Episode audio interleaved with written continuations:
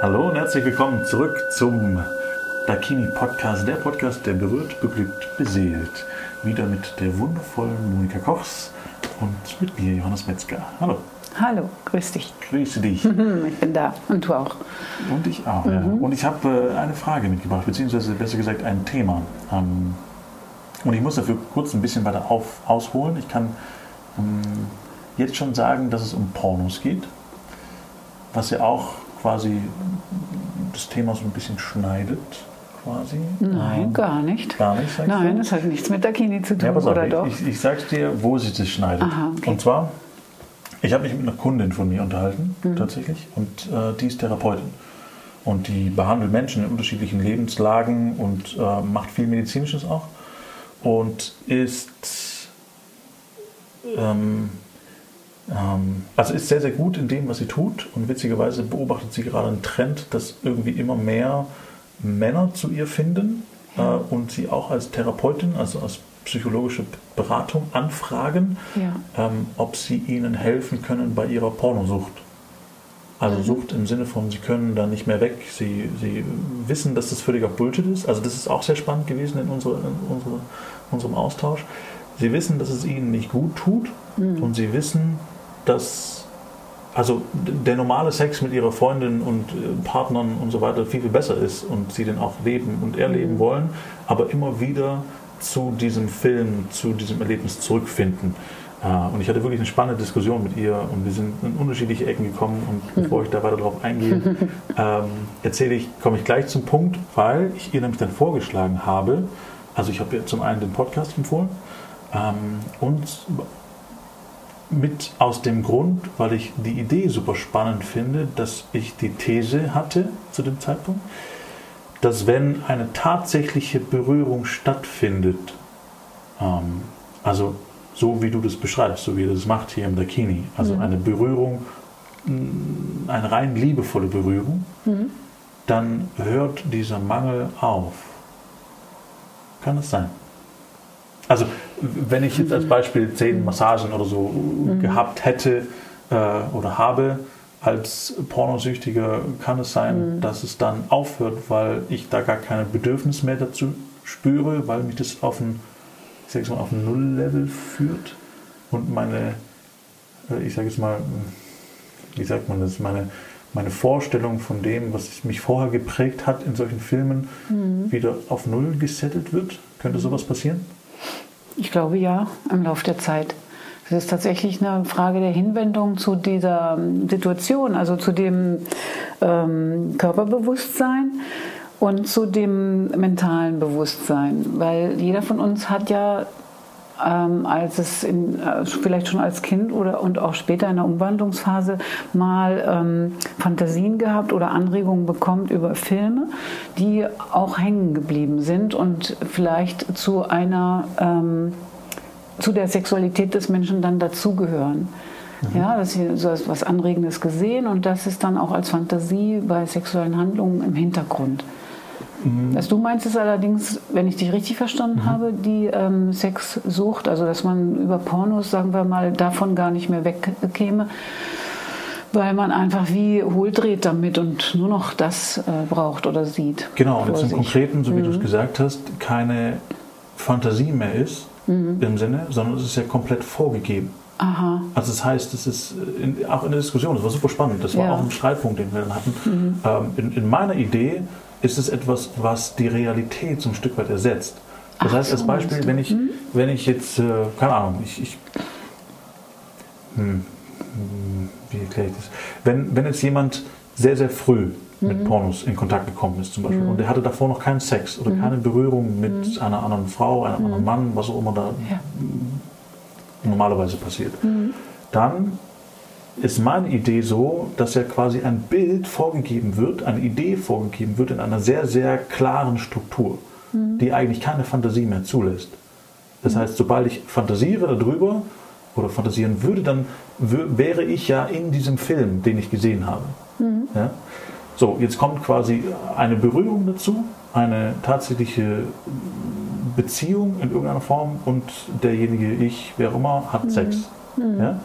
Ähm, dann gibt es diese zwei Welten, Ja. die, glaube ich, parallel weiterlaufen, Mhm.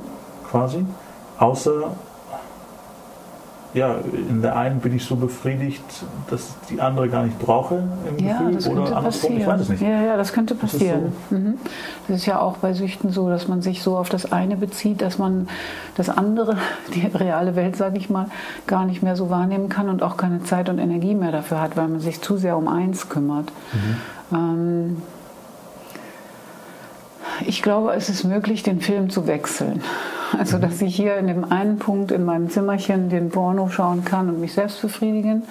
Und ähm, wenn ich da rausgehe und zu einer vielleicht Freundin oder Freund, dass ich dann was Neues erlebe. Dass es so wie pa Parallelleben sozusagen gibt. Und wenn das aber überschwappt, dass derjenige mit einer Freundin oder Freund gar nicht mehr ohne diesen Film im, im Kopf sein kann, dann äh, ist das erstmal toll, dass er das bemerkt. Und dann kann er sich auch Hilfe holen. Also ich habe auch mehrere Klienten, die tatsächlich genau dieses Thema vorgebracht haben. Dass sie ähm, pornosüchtig sind, schon um die 30, aber noch keine Frau gehabt haben und es auch nicht wissen, wie sie es anstellen sollen. Und jetzt merken sie, dass sie dadurch einsam werden und wollen einfach da raus aus der Falle. Und das ist der Punkt, den ich meine. Also quasi das im Gefühl ersetzt es das wirkliche Ja, äh, wie ein Film. Berührung, ein, ein Film, aber es hat damit nichts zu tun. Nicht, nicht wirklich, also schon, es ist ja ein Gedanke da, es ist ja ein Bewusstsein für diese reale Beziehung da, aber man ist noch nicht da. Das ist genauso, als wenn man Arztromane liest mit 15, 16 und ist da voll eingenommen. Also ich sage jetzt mal so Liebesromane, drei Groschenromane und hat aber noch gar keinen Freund oder Freundin gefunden und dann hat, äh, geht man da aber schon so in die Geschichten rein und wünscht sich das so arg, so dass es also ein Übergang auch sein kann zur Realität, zu dem, was ich wirklich suche, nämlich die echte Berührung, echte Beziehung. Auch wenn es erstmal nicht so aussieht, als wenn ich sie suche oder brauche, weil ja das da mich komplett einnimmt, ja, dieses Tun, dieses um mich selbst kreisen und in den Filmen agieren. Kennt man ja auch von Computerspielen, dass man da komplett reinsinken kann und dann sich da eine, wirklich viele Stunden aufhalten kann. Und das ist ähm, Indiana Jones, ne? die aufregenden Sachen äh, da erleben, aber ohne den Körper zu bewegen. Okay. Also in deinem Beispiel, dieser 30-Jährige, äh, der jetzt noch keine Beziehung hatte, Ja. als Beispiel, ähm, das ist ja dieser Extremfall sozusagen. Also das heißt wirklich nur Pornos und keinerlei Beziehung. Ja. Was ist bei denen, die tatsächlich eine Beziehung haben, auch eine recht gesunde Beziehung haben, aber trotzdem noch diese, diese ich sage es mal, diese Lust spüren, ähm, sich da trotzdem wöchentlich diese Videos anschauen zu müssen, weil es eben wieder einen anderen, wie sage ich das, einen anderen Anknüpfpunkt hat. Das sind diese zwei Parallelwelten, die ich, die ich auf der einen Seite Sex mit der Freundin super, auf der anderen Seite gibt es aber auch was in diesen Filmen, äh, was mich unter Umständen, was auch immer mega antört im Vergleich zu dem, was ich da nicht bekomme. Also ist es vielleicht auch ein, da bekomme ich das nicht, aber in meiner Vorstellung oder in diesem Film bekomme ich es, weiß ich nicht. Ja klar, das ist, äh, das ist, das ist eben, diese, man betritt verschiedene Räume. Die Realitätswelt, also dort, wo, wo man wirklich gefragt ist, beziehungsfähig zu sein und auch vielleicht eine dauerhafte Partnerschaft eingehen zu können. Und in diesen Kabinen, sage ich mal, da äh, präsentieren sich ähm, präsentiert sich die äh, nackte Sexualität pur, also ist sozusagen für mich als Betrachterin dann da oder Betrachter. Ne? Also die sind in der vollen, prallen Sexualität, zwar nur auf dem Bildschirm, aber komplett für mich dann da. Und das ich, kann ich in der Realität vielleicht nicht so instantly kriegen. Also ich kann das ja nicht. Ja, da muss ja ich schon andere Fähigkeiten haben, also ähm, Genau. Und jetzt- Beziehungsfähigkeiten. Und jetzt will ich zu diesem Punkt kommen, wo ich sage, das geht ja gar nicht. Was geht nicht? Also das heißt, das so in, in den Alltag zu integrieren, was ich auf dem Bildschirm sehe, geht ja gar nicht. Also es hat ja gar keinen. Also ich persönlich so erlebe das in, in meiner Beziehung. Das ist also und an der Stelle. Äh, also ja, wie erkläre ich das? Erlebe das so, dass es was vollkommen anderes ist. Also Ja. es hat damit einfach kein, gar nichts zu tun. Also nichts, gar nichts. Ich, ich, ich versuche in, in der Beziehung andere Sachen auszuprobieren, Ja. als, äh, als das da in, in irgendeiner Form nachzumachen, äh, Ja, genau. äh, was ich sehe. Weil ich glaube, dass es einfach keinen Sinn macht. Ja. Siehst du? Und äh, ja, das ist ja auch so eine Art, äh, es kann zur Verzweiflung führen, dass man sagt, boah, ich kann das gar nicht in meinen Alltag integrieren.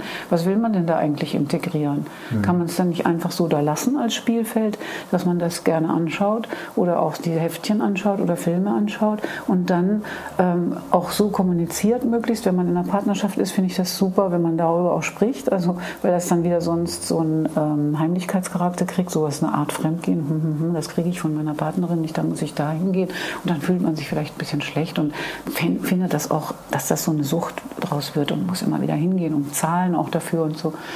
Ähm, das, da hatten wir es schon mal davon, dass es um Kommunikation in der Partnerschaft geht, dass mhm. wenn man das offenlegt und sagt, hier, guck mal, das mag ich auch, da finde ich auch toll. Ähm, sagen wir mal, solche Filme gucken, gar nicht mal, dass man das genau anwenden will mit der Partnerin oder Partner. Mhm. Also man einfach mal Licht reinbringt in das, was man auch möchte oder auch macht schon was man schon die ganze Zeit macht. Mhm. Und dann erstmal aufhören, sich dafür schlecht zu fühlen, sondern das als eine Menschlichkeit anerkennen, weil es ja auch so attraktiv ist, sonst wird es einen ja nicht immer dahin ziehen. Mhm. Und wenn es dann zu einer Sucht wird, wo man sagt, oh, ich bin da jetzt viele Stunden dran und braucht es total, dass man und man möchte davon wegkommen, dann ist das wie bei jeder Sucht, dass man versuchen kann, das zu reduzieren oder ganz aufzuhören mal eine Weile mit den entsprechenden Entzugserscheinungen, mhm. dass man sich auch begleiten lässt also, dabei. Das heißt einfach, mhm. einfach aufhören quasi. Nein, einfach ist es ja nicht aufzuhören. Mhm. Aber sich einen Beratungstermin schon mal holen und darüber sprechen, das öffnet schon mal was, weil es nämlich deutlich macht, erstmal, was ich mache mit meinen Klienten, ist, dass ich denen erstmal bestätige, dass sie vollkommen in Ordnung sind. Sie sind in Ordnung. Das sind Menschen, mhm. die vollkommen in Ordnung sind mit ihren Sehnsüchten. Jetzt haben sie sich vielleicht ein bisschen verrannt, weil sie sagen, ich muss das jetzt so viele Stunden machen, will das aber nicht mehr. Und sie sind in der Verzweiflung, ich kriege keine Freundin und ich weiß gar nicht, wie ich das in Wirklichkeit anstellen soll und so. Mhm. Und dann kann man eben über das Wecken der, dieser Erkenntnis, also dieses Bewusstsein ist wichtig und dann eigenes Körperempfinden zu verstärken, weil die oftmals viel im Kopf sind und gar nicht so ihren ganzen Körper spüren. Mhm. Dass man dann mit verschiedenen Mitteln da dran gehen kann, im Sexological Bodywork oder sexokorporell, nach diesen ähm, Konzepten arbeite ich ja oder wir arbeiten danach hier in unserer Sexualberatung, dass man dann ähm, das Feld öffnet für, für, diese ganzen Themen erstmal. Mhm. Die haben keine Möglichkeit, mit Leuten darüber zu sprechen sonst. Ja. Und so, und hier wird es erstmal, erstmal, hier darf man es anschauen. Und dann kann man Schritte besprechen, wie man das tatsächlich ähm, im Sinne des Klienten, so wie er es möchte, nämlich vielleicht eine Reduktion oder ein eigenes Körperempfinden verstärken, angeht. Also wie wir das angehen. Ja in unseren Sitzungen. Mhm. Ja, also es redet ja auch niemand über Pornos und niemand guckt Pornos auf dieser Welt. Wahrscheinlich keiner, das ist, genau. Äh, äh, völlig an den Haaren herbeigezogen. Wer macht denn sowas? Ja. Witzigerweise gibt es eine Studie in, in, in ja. Schweden, die gemacht werden sollte, mhm. wo äh, quasi Probanden gesucht wurden, die keine Pornos geguckt hatten, um mhm. die zu vergleichen mit den Hirnströmen und Veränderungen ah, im sozialen. Verhalten mit Leuten, die Pornos gucken. Mhm. Und sie mussten die Studie einstampfen, weil sie niemanden gefunden hatten, der noch nie einen Porno also, geguckt ja. hat. Keiner war bereit, äh, das darüber zu sagen. Nicht? Und daran sieht man ja auch, wie tabuisiert naja, Sexualität ist ein tabuisiertes Thema. Ja, das Thema. ist richtig. Und das ist, glaube ich, auch mhm. mit ein Thema, warum sich die Leute dann darin flüchten. Auch. Also, weil wenn es nicht tabuisiert ist, dann findet es in diesem Leben nicht statt. Also muss ich schauen, dass ich es von irgendwo anders her kriege. Ähm und weil es heimlich ist, ist es sowieso noch mal extra aufregend. Ja. Und, Kann es aufregender sein. Und meine These, also mhm. das bemerke ich bei mir und das würde ich jetzt generell sagen ähm, zu, zu allen Filmen, ähm, die ich so anschaue, egal äh, welche Art, es ist immer wieder eine Flucht.